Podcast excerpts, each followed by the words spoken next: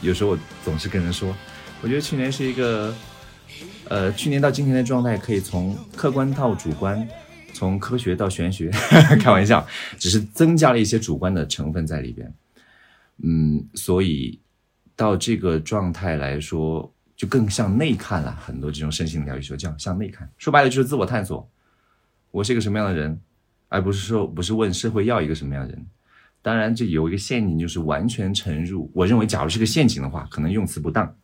完全沉入自己的世界的话，会不会跟客观世界脱节呢？我觉得我是处女座，还蛮务实的。然后我会考虑主观因素的同时，也考虑客观的需求，结合起来。我觉得目前在做 life coach 这个事情，就是能够结合这两者。并且他这个职业已经有职业化，已经有人在做了。我又不是第一个，有前人之路，我可以借鉴，我也可以发展自己的想法和自己的特色。所以综合了下来，就是这样一个转向的过程。可以理解为，就是你生命教练这个上面第一个课题是去探索自己，我不应该被外界所定义，更多的是我要去看我是一个怎样的人，我可以活成什么样子，更多的是从内而外的。嗯，没错，以前基本上外和内的比例是八比二，甚至九比一吧。就是甚至我会压抑自己的情绪，说我不应该这样，我应该客观一点、成熟一点来看待事情。我做事情，呃，遇到挫折了不应该伤心，遇到开心了也不会应该太开心。然后当时的女朋友甚至觉得你怎么没有情绪啊？我看不到你开心，也看不到你难受。这是什么样子的？但是我当时以为啊，我这是成熟呀，我可是成熟的人，是这样子。后来这这个转变发现之后，跟从自己的内心走是增。这个时候客观到主观，主观是六，客观是四分了。这个时候是真的很开心哎，这个开心不仅在于你想要的事情你正在做很满足，而且你能正视在这过程中遇到的挫折、挑战、失败，你会清楚的感受那种。毕竟是我当时认认真真做的选择，而且我在遇到挫折的时候，我没有压力。我当然会有挫败感，是因为我要做那个事情有挫败感，但是我没有压力，我知道这是我要做的，我也有信心了。我遇到挫折，因为是我选择的，我觉得完全能够做。然后这样一个从外到内的过程。会给我自己充能，我觉得现在就不是向日葵巡线，也不是完全向日葵型了。现在内心还是有点小火苗，说不定只是个打火机或者蜡烛，以后变成太阳再说吧。这段经历可能之后在你做 life coach 的时候是非常好的一个经历，就是很多因为我上次回深圳嘛，然后也有见很多朋友，其中也是一个呃做教练的朋友，他就提到说，呃。他在给别人做 coach 的过程当中，他很能够去体会别人的一些心境，因为他可能有同样的经历，比如说关于原生家庭给他带来的创伤等等，所以他很能够很好的去呃共情他的这个呃服务者。那我觉得你的这段经历其实也可以给到你之后在服务这样的一些群体去引导他们的时候，可以给到很好的一个经历。嗯，有很好的点。我觉得最近反正其实，在学教练这个过程，我才用了一个月多一点点。我觉得最大的反馈是，包括我的自己的共学小组的那个带领带领人，还有一起学习的杜老师，我们他们给我很好的反馈，就是杜老师说你是。我是被教练被四个教练过的，你是数一数二的。我说啊，这么的吗？我才学习一个月。然后我们那个共学小组的那个主带领人他说，你可以做收费教练了嘛？然后当时是我们二十个人小组里面，我是第一个被讲，我觉得这个分量很高哎。然后回头过来，我想想，你刚才说到的这个共情能力，经验很重要。嗯，一方面是有过往的经验，会让你对别人的事情产生共鸣。另外一个事情还要得益于我们这个专业，又回到这个专业，我们专业文化人类学或者民族学的主要的在调查中的方法有两个主要特色，一个是参与观察，就是我们一起生活，同吃同住同劳动，来感受你记录你的生活变化和你的心情；另外就是个案访谈，就是我们现在这样也算一个个案个案访谈。我发现我还蛮喜欢倾听别人，然后会引导别人说话。我觉得印象最深的，我就想跟别人讲这个事情。有一次遇到一个访谈对象，我们从下午两点半聊到晚上七点半，虽然有点累，但是我又我很好奇他的点，也忍不住发问，然后他也很愿意分享。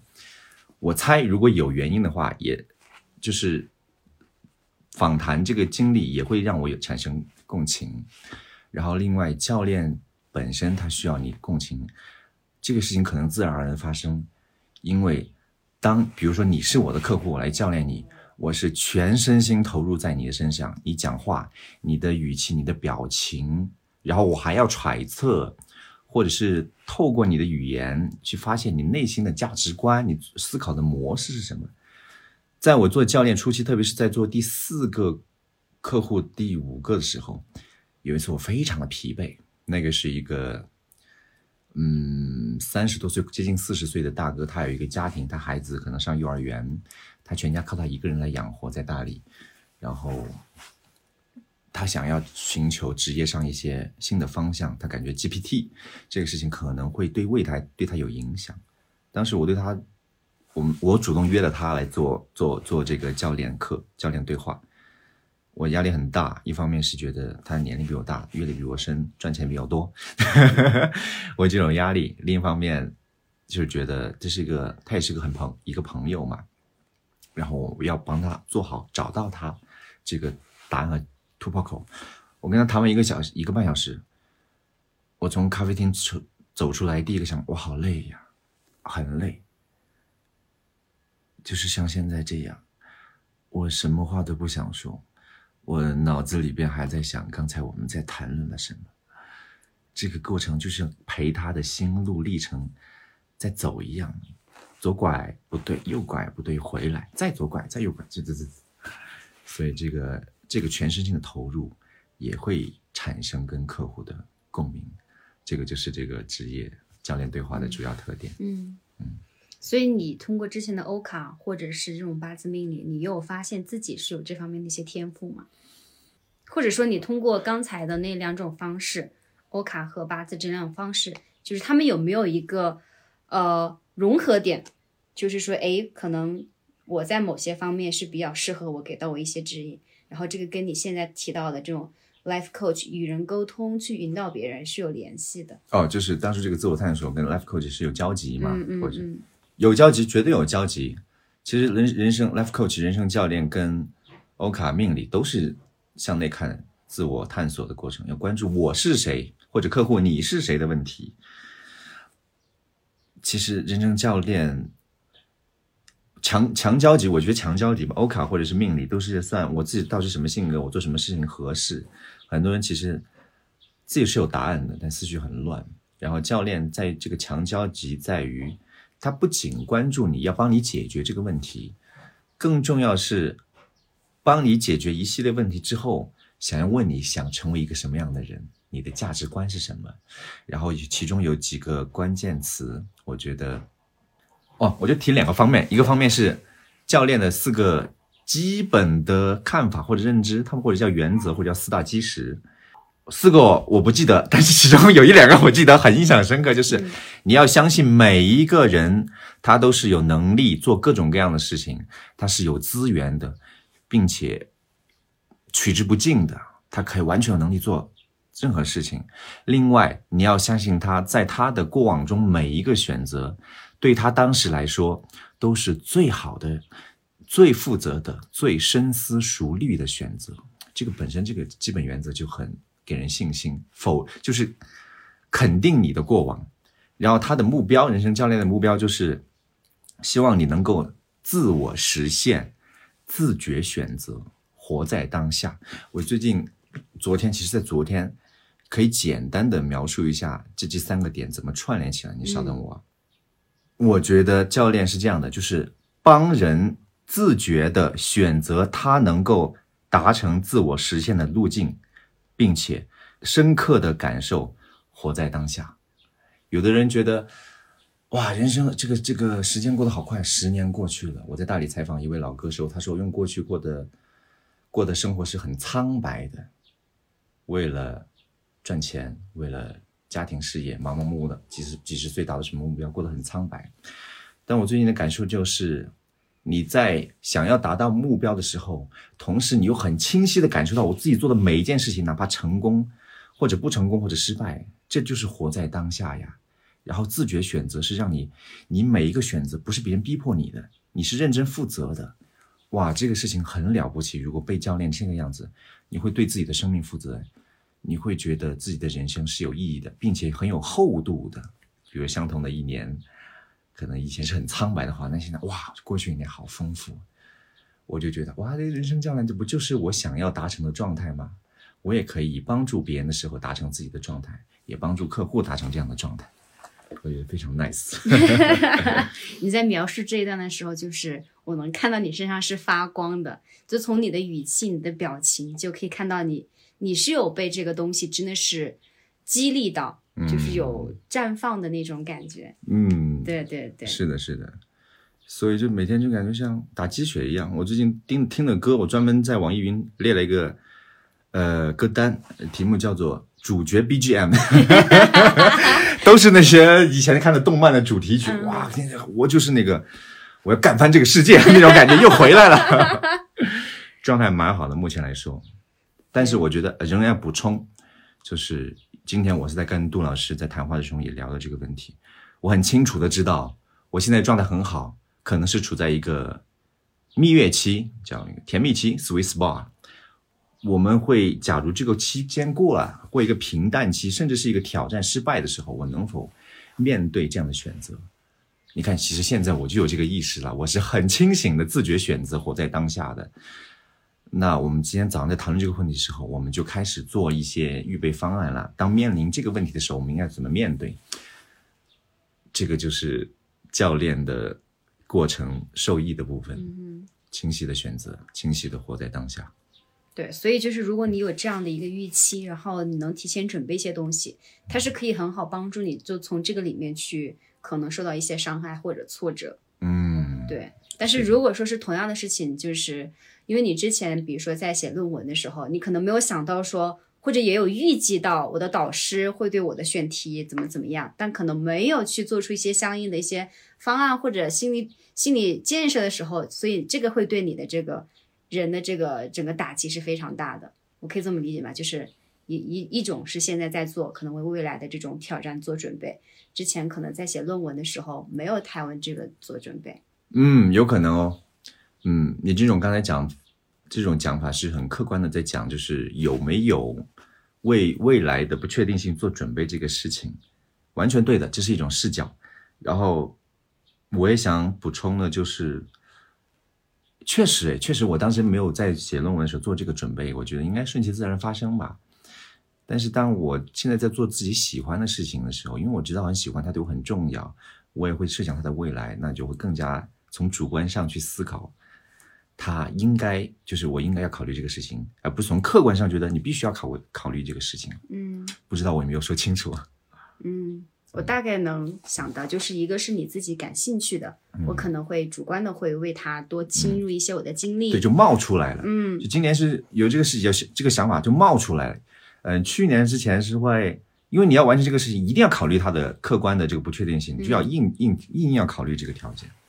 那有没有可能之后就是，如果说你在你自己感兴趣的这个方面，然后用这样的一套方式去，比如说让自己能够经受住这个考验，那同样的这个方式是不是也有也有可能会运用在自己可能没有那么感兴趣的事情上，可以帮助自己去获得一些收获？因为我我自己听下来啊，就是从你的整个经验。有个词可能不太贴切，但是想 分享一下，就是会有一点点任性。任性哦，对好问题。对，任性。那我在我喜欢的这个事情上面，我就是想要说，我尽可能的去做一些预备方案、啊。但是可能在我不喜欢的，比如说我现在想退学，我不想继续把这个论文搞完，这可能是我不喜欢的，但我就完全把这个东西给摒弃掉。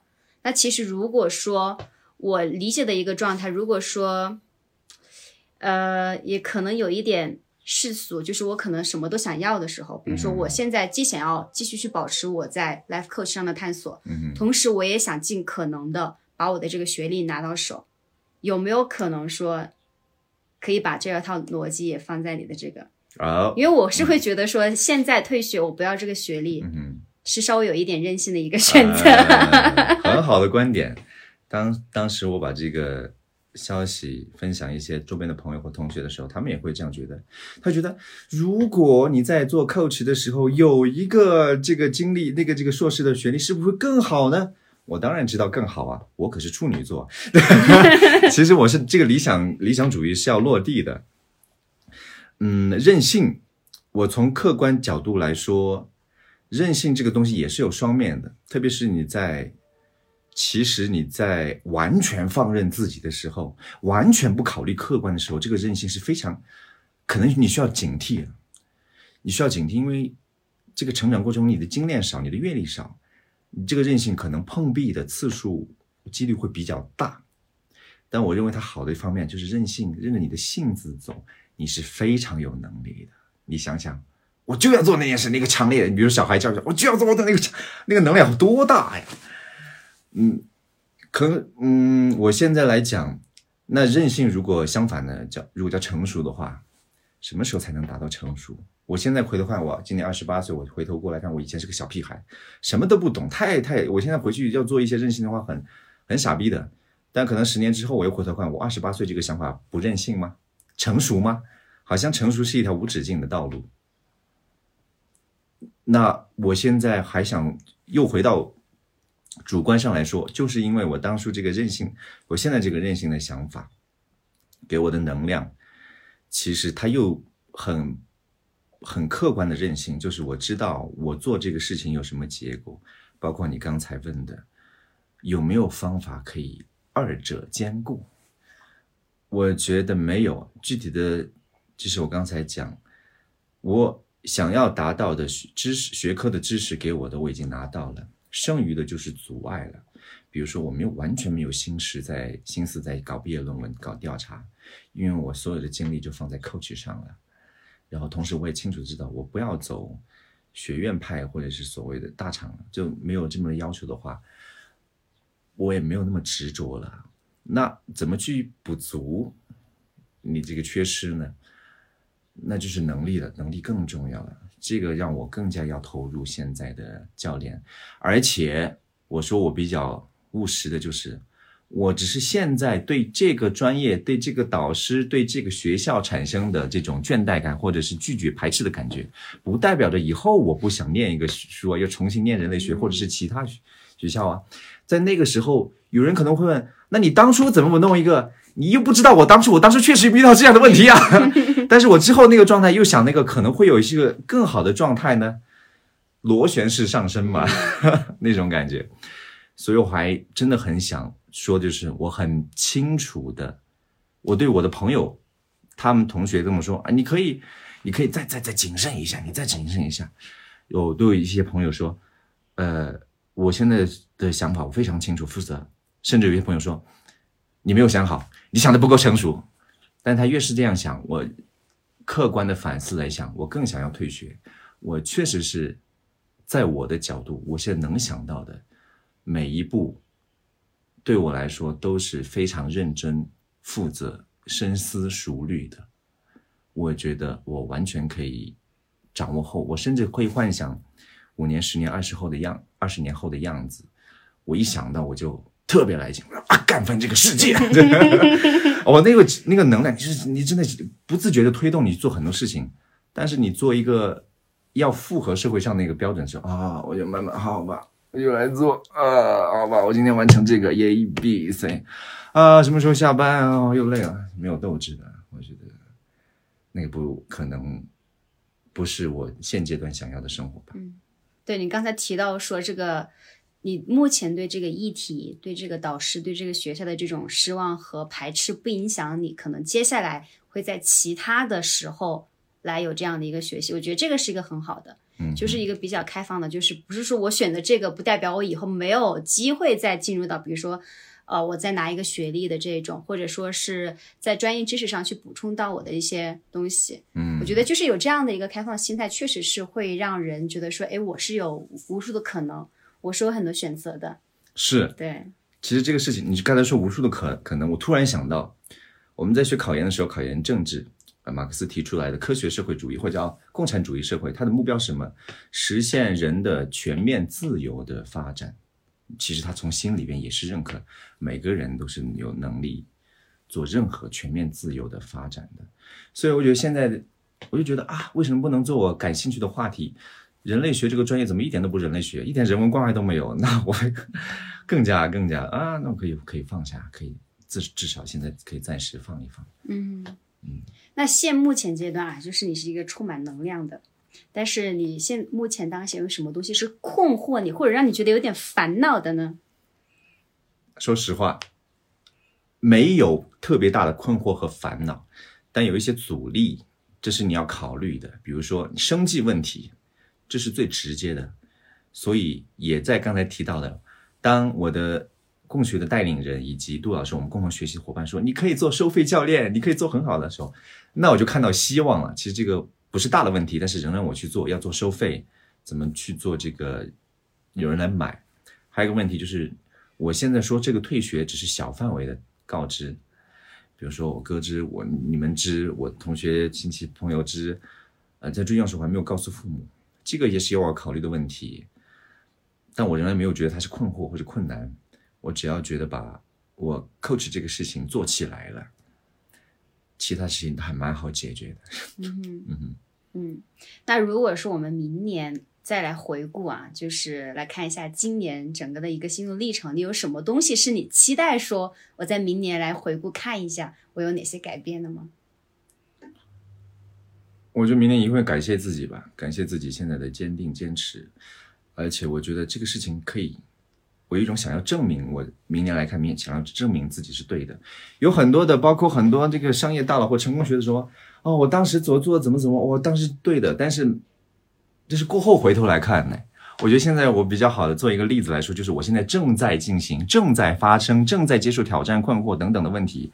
如果这都成功了，那其他人很多人都可以成功的，因为每个人都是本自具足的，我们都可以做各种各样喜欢的事情。而且也一定有能力做到。所以，如果明年来回顾的话，就是或者这么说，我们明年四月份再来聊。然后现在可以定一个小小的目标。嗯你希望在那个时候来看一下这个目标有没有达到？你会想给自己定一个怎样的目标或者期待？其实这个今年年底之前讨论过一次，跟也是一个教练朋友。我希望在今年月底的时候能够达到月薪八千。嗯。只靠只有 coach 的收入的话，就。月薪八千，这是我的目标。嗯，希望明年能达到这个，至少接近吧。嗯嗯，好，可以。